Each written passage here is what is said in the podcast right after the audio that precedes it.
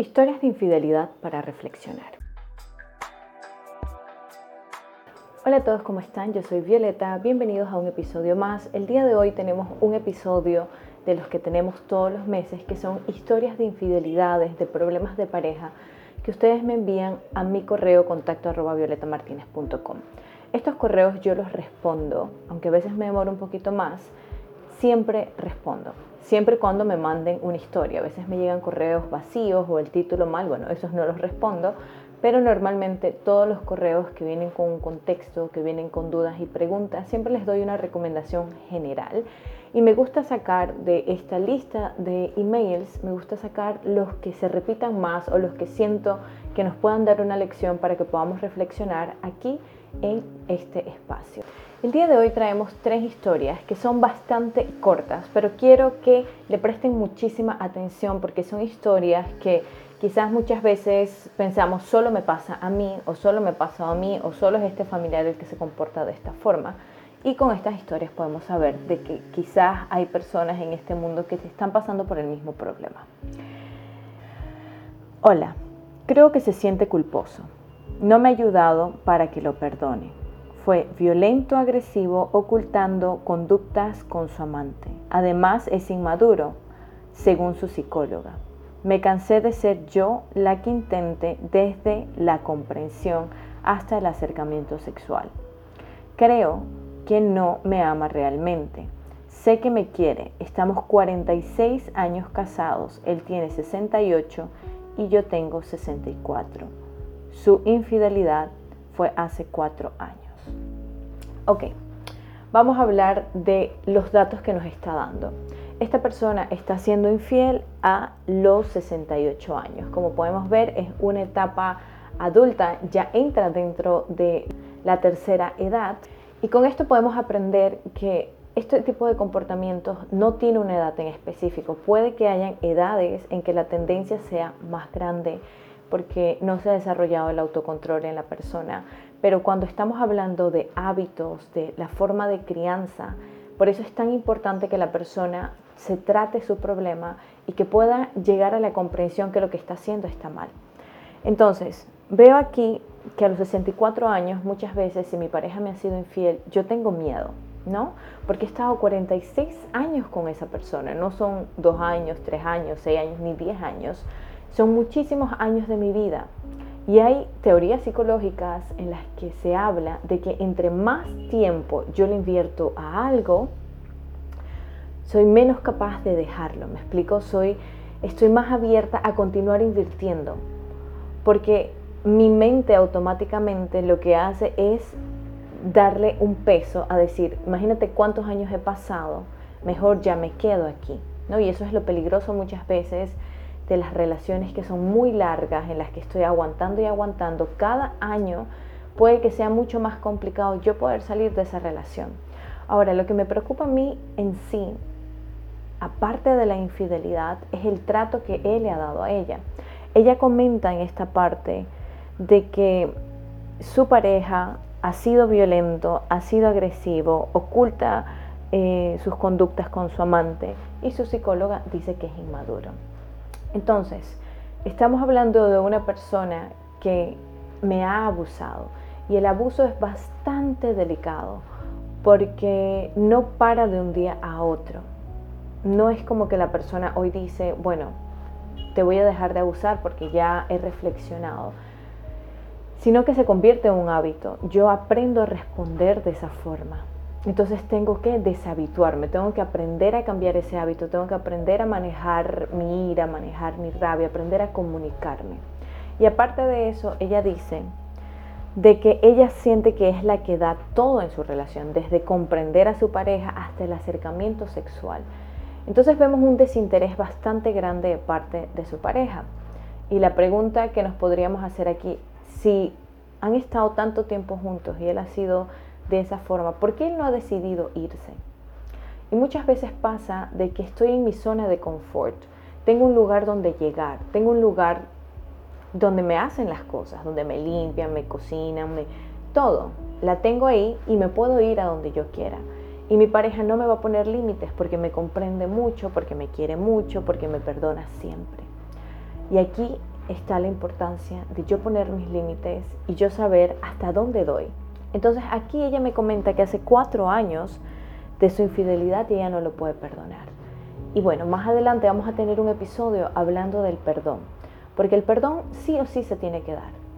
Aquí lo importante es que si yo no veo que mi pareja realmente se arrepiente y realmente quiere hacer un cambio para que las cosas funcionen y quiere trabajar y que trabajemos juntos y quiere cambiar, que es lo más importante, entonces yo no voy a lograr tener una relación pacífica. Yo tengo que aceptar que mi pareja no le importa lo que hizo para yo poder tener una relación pacífica. Y en la mayoría de los casos lo que uno quiere es que nuestra pareja se arrepienta, se sienta mal, que quiera hacer un cambio. Porque, porque el no mostrar el querer hacer un cambio, el no mostrar que está arrepentido, simplemente nos muestra que el comportamiento es muy probable que se vaya a repetir. Ahora, ella comenta aquí que su infidelidad fue hace cuatro años, lo que me muestra que quizás o él no ha sido infiel o ella no ha descubierto otras infidelidades. Pero aquí lo que yo quiero que ustedes se lleven es de que yo no dejo una relación solo porque me hayan sido infiel.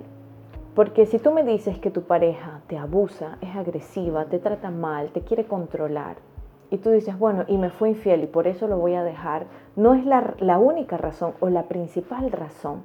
Aquí lo más importante es que dentro de una relación tiene que haber respeto. Y no solo en la parte sexual o en la parte de no involucrarse con terceros, pero desde la integridad de decir, mi pareja me ama, me quiere, me respeta, respeta quién soy yo, respeta mi identidad, me apoya, me admira. Esos son los valores que tienen que estar. Y si no están, y si está todo al revés, entonces ya eso es suficiente para yo poder dejar mi relación. Y llévense esto con ustedes, porque muchas veces aguanto y me quedo en una relación por años, porque bueno, por lo menos no me ha sido infiel, pero es súper agresivo, pero es súper controlador, pero no me acepta y muchas veces minimiza mi trabajo, minimiza mis esfuerzos. Entonces, ¿qué es realmente una relación amorosa? No es solamente no serse infiel, o que yo no me dé cuenta que mi pareja me está haciendo infiel, sino que hay otros valores. Yo tengo que buscar una potenciación de mi relación. No me puedo quedar solamente, bueno, pero él me quiere un poquito. Y esto, cuando ustedes tienen claro cuáles son los valores que quieren en su relación amorosa, ustedes se van a dar cuenta que no van a pasar tanto tiempo en una relación que ustedes saben que no compatibilizan los valores. Porque los valores son importantes porque no solamente es la pasión, sino que los valores son los que les van a ayudar a ustedes a mantenerse firme cuando no haya pasión, a trabajar en la pasión cuando la pasión se esté disolviendo en la relación. Son los valores, son el respeto los que les va a ayudar a que ustedes puedan trabajar juntos. Entonces llévense esta parte de esta lección, de esta historia. Yo no me salgo de una relación solamente porque me sean infiel hay otros puntos y otros valores súper importantes que quizás se van a reflejar antes de que mi pareja me haya sido infiel. Y bueno, y en el caso de nuestra amiga, yo sé que es difícil es complicado, pero si yo estoy en una relación que es abusiva, yo jamás les voy a recomendar a ustedes que se queden en la relación o intenten cambiar a su pareja. Lo más importante es que ustedes respeten su propia integridad y logren salir. Así ustedes tengan 64, así ustedes tengan 80 pero a medida que nosotros envejecemos nos damos cuenta que la vida es corta y que necesitamos vivirla al máximo y necesitamos escoger a alguien al lado de nosotros que potencie ese poder vivirlo al máximo. Ok, vamos a pasar a la siguiente historia. Son simplemente algunas líneas y la escogí porque también me llegan muchas historias que están conectadas a esto. Se llama Estoy arrepentida. Esta historia nos la escribe una amiga y ella nos dice, no sé qué hacer para que mi esposo me perdone y no se sienta triste por lo que hice. Sé que fallé, pero no lo quiero perder. Ok. Aquí es muy importante algo. Muchas veces atacamos a la persona que ha sido infiel, pero siempre les he dicho de que todos los infieles son distintos. Hay infieles que son sinvergüenza, hay infieles que es su estilo de vida de ellos, hay infieles que tienen una patología, y asimismo hay infieles que cometen un error, que es un error que se arrepienten y que no lo vuelven a hacer, que es así, una metida de pata de una vez. Entonces todo esto también nos pone en riesgo a nosotros porque no sabemos y si es qué tipo de infiel es y cómo sé si realmente está arrepentido. Y bueno, en este canal tenemos muchas, eh, muchos videos hablando sobre la infidelidad. Casualmente les tengo uno de si vale o no la pena eh, quedarse en una relación después de una infidelidad.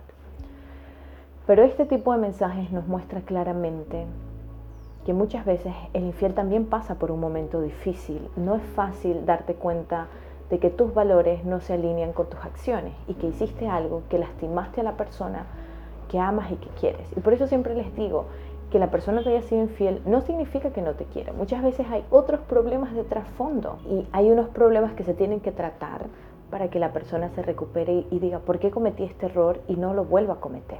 Ahora, ¿qué puntos me gustaría tratar en esta historia si tú estás pasando por esto de que has sido infiel y te sientes mal y no quieres perder a tu pareja? Número uno, no sé qué hacer para que mi pareja me perdone. Tu pareja debe pasar por su proceso de perdón porque es un proceso individual, no es un proceso que tiene que ver contigo, es un proceso que le va a traer paz a tu pareja. Y nosotros como la persona dentro de la relación que ha sido infiel tenemos que potenciar ese perdón, porque perdonar, y tenemos que quitarnos el egocentrismo, de decir perdonarme, no tiene que ver con que quiera continuar estando conmigo. Perdonarme quiere decir que mi pareja se va a liberar del rencor, de la frustración que está dirigida hacia mí, pero que en realidad le hace daño a mi pareja. ¿Sí? Entonces, si yo realmente quiero que mi pareja me perdone, yo tengo que potenciar ese perdón. Número dos, que no se sienta triste por lo que hice. No podemos controlar eso. Nuestras parejas se van a sentir tristes porque les hemos lastimado, porque normalmente si mi pareja me es infiel, yo voy a sentir que es por mi culpa, porque yo no valgo la pena, porque me hizo eso. Y también me lo tomo muy desde el, es por mi culpa, es porque no soy lo suficiente y me comparo con la otra persona. Entonces yo no puedo hacer nada para que mi pareja no se sienta triste. Lo que yo sí puedo hacer es ser transparente decirle cómo me siento, decirle lo que quiero. Yo quiero que esta relación funcione, yo estoy dispuesta a trabajar mis problemas. Eh, yo creo que yo busqué algo por afuera de nuestra relación por esta y esta razón, pero realmente lo que yo quiero es esto y esto y esto.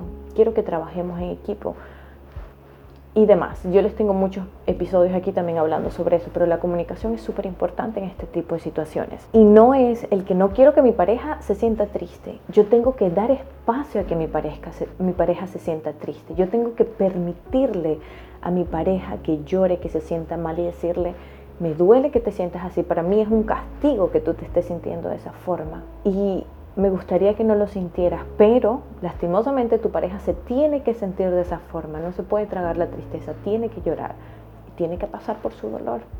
Y es parte de muchas veces, si yo estoy arrepentido también, de ver y de asumir las consecuencias de mis errores. Y es ver el daño que he causado en mi relación. Y siguiente dice, sé que fallé, pero no lo quiero perder.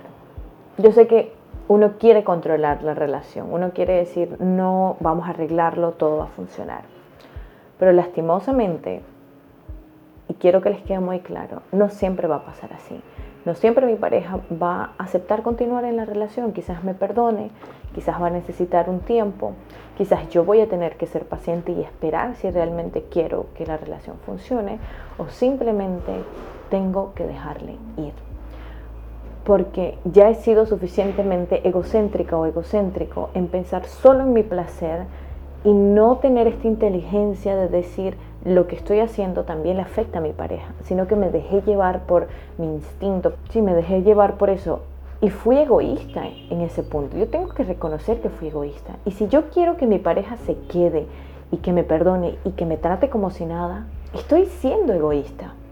Yo tengo que darle la libertad a mi pareja y que diga, si tú realmente te quieres ir, yo lo voy a entender, yo voy a sufrir, yo voy a llorar, pero yo lo voy a entender, porque lo que yo hice, yo sé que está mal y fui egocéntrica, entonces yo tengo que comprender que muchas veces parte de asumir mi responsabilidad va a ser dejar libre a mi pareja y que si mi pareja realmente necesita un mes de irse, necesita tiempo para pensar o simplemente dice, no estoy preparada para esta relación, no quiero continuar. Yo tengo que comprender que es parte de las responsabilidades y de las consecuencias de la decisión que yo tomé. Entonces es duro, porque a veces no hay algo mágico. Yo les tengo aquí episodios que les digo qué hacer para mostrar, reconstruir la confianza, pero muchas veces no va a funcionar. Cada pareja es distinta y quizás tu pareja va a decir, no, aunque tú hayas hecho todo esto, yo no quiero. Y aquí es donde se va a mostrar mi tenacidad y mi convicción de cambiar, de ser egocéntrica y soltar y decir, comprendo totalmente. Y esto me va a marcar y me va a dar una lección de vida para que este tipo de cosas no vuelvan a suceder en mis futuras relaciones. Y me tengo que centrar en mí, en decir, tengo que sanar y tengo que recuperarme y yo necesito ver por qué cometí este error, porque no quiero cometer el mismo error en mis futuras relaciones. Vamos a pasar a nuestra última historia del día de hoy. Se llama Dejé todo por él y ahora no sé qué hacer. Vamos a leerla. Hola Violeta. No sé cómo llegué, pero llegué a tu página. Soy de Perú y hoy me encuentro en Noruega por un hombre que me dio falsas promesas. Él sabía perfectamente mi historia y mi mala experiencia que tuve en el amor Tan así que cuando él insistía que quería que fuéramos pareja, le dije que no quería volver a enamorarme. Fue estando presente todos los días vía Messenger, nos habíamos hablado por primera vez en el 2014, pero yo traté, yo lo traté como amigo. Él estuvo con otras personas y yo también. Todas malas experiencias. Y ya casi en el 2020 me vuelve a contactar y estuvimos conversando y para el 2021 me pidió que fuéramos pareja. Y como él se mostraba por internet tan, me imagino que tan bueno y tan increíble, fue ganándose mi amor. El tiempo pasaba y siempre tuvo excusas de ir a Perú, que por si del trabajo, que por si temas del COVID. Así que le dije que entonces yo viajaba porque era hora de conocernos en persona. Durante ese tiempo me habló de un futuro juntos, de matrimonio, incluso por internet me hablaba, yo hablaba con su madre y su hermano. Llegué a Noruega dejando todo en Perú, mi familia, amigos, mascota, trabajo, todo por amor y un futuro con él.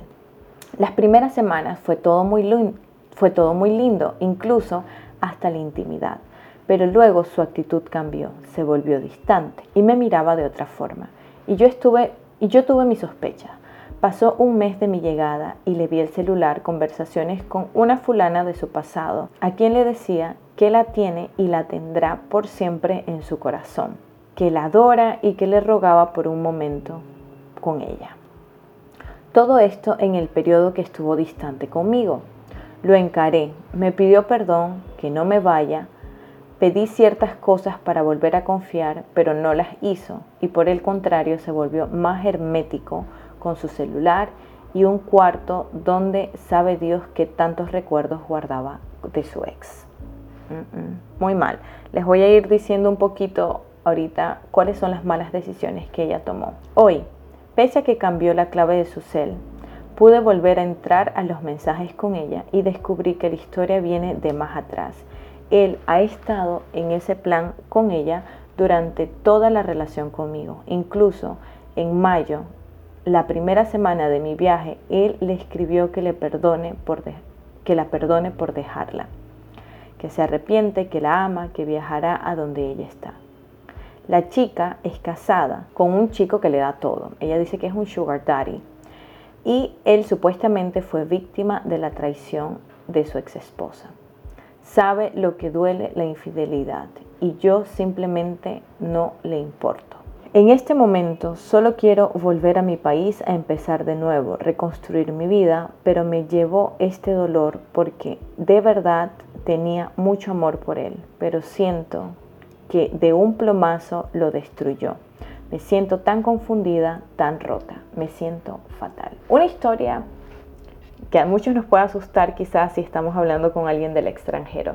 Pero les voy a dar unos pequeños tips para que no les pase este tipo de cosas. Miren, nosotros tenemos que dar espacio. Siempre les digo eso. A veces nosotras queremos como hacerlo todo. Me desespero, ¿no? Y digo, bueno, voy yo, yo lo hago, tenemos que conocernos. Y algo que ustedes tienen que tener claro cuando tengo una relación a distancia es uno, el peligro que puede acontecer. Yo realmente no conozco a esa persona y esa persona no me conoce a mí. Entonces, Es complicado porque aunque esa persona sueñe y me diga de matrimonio y me diga todo, esa persona no me conoce.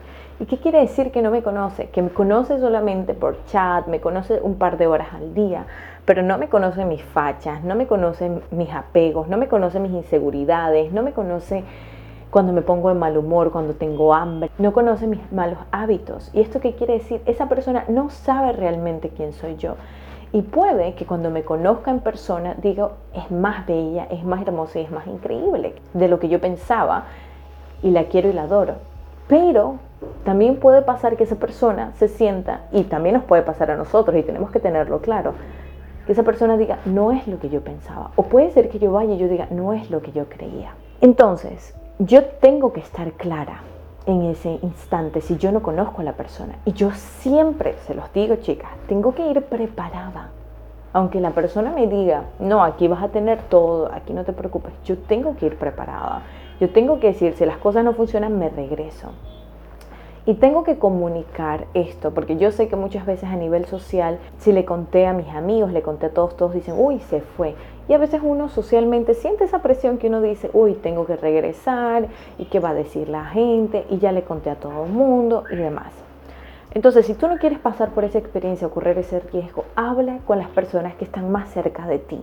Porque siempre es importante que las personas sepan dónde tú estás, o sea, mamá, papá, amigos de confianza, familiares, personas que tú sabes que si algo te pasa, saben dónde tú estás, pero no necesitas contárselo a todo el mundo. Manténlo contigo y siempre mantén clara la perspectiva de que quizás tú te regreses o que quizás a esa persona no le gustes tú tanto y bueno, también te toque regresarte. Y por otra parte, es importante que tú veas que si la persona pone excusas, no te ciegues por el amor o el cariño que sientes o las mariposas en el estómago. Es importante que tú estés clara y que dejes que la persona te muestre ese cariño. A veces nosotros decimos, me quiere, me quiere, me quiere, pero nunca le has dado el espacio suficiente a la persona para que realmente te muestre yo sé que muchas veces si hay un chico que está en Europa y va a venir a Latinoamérica, todo esto de que, uy, Latinoamérica es peligroso, te van a robar, quizás no es real y demás.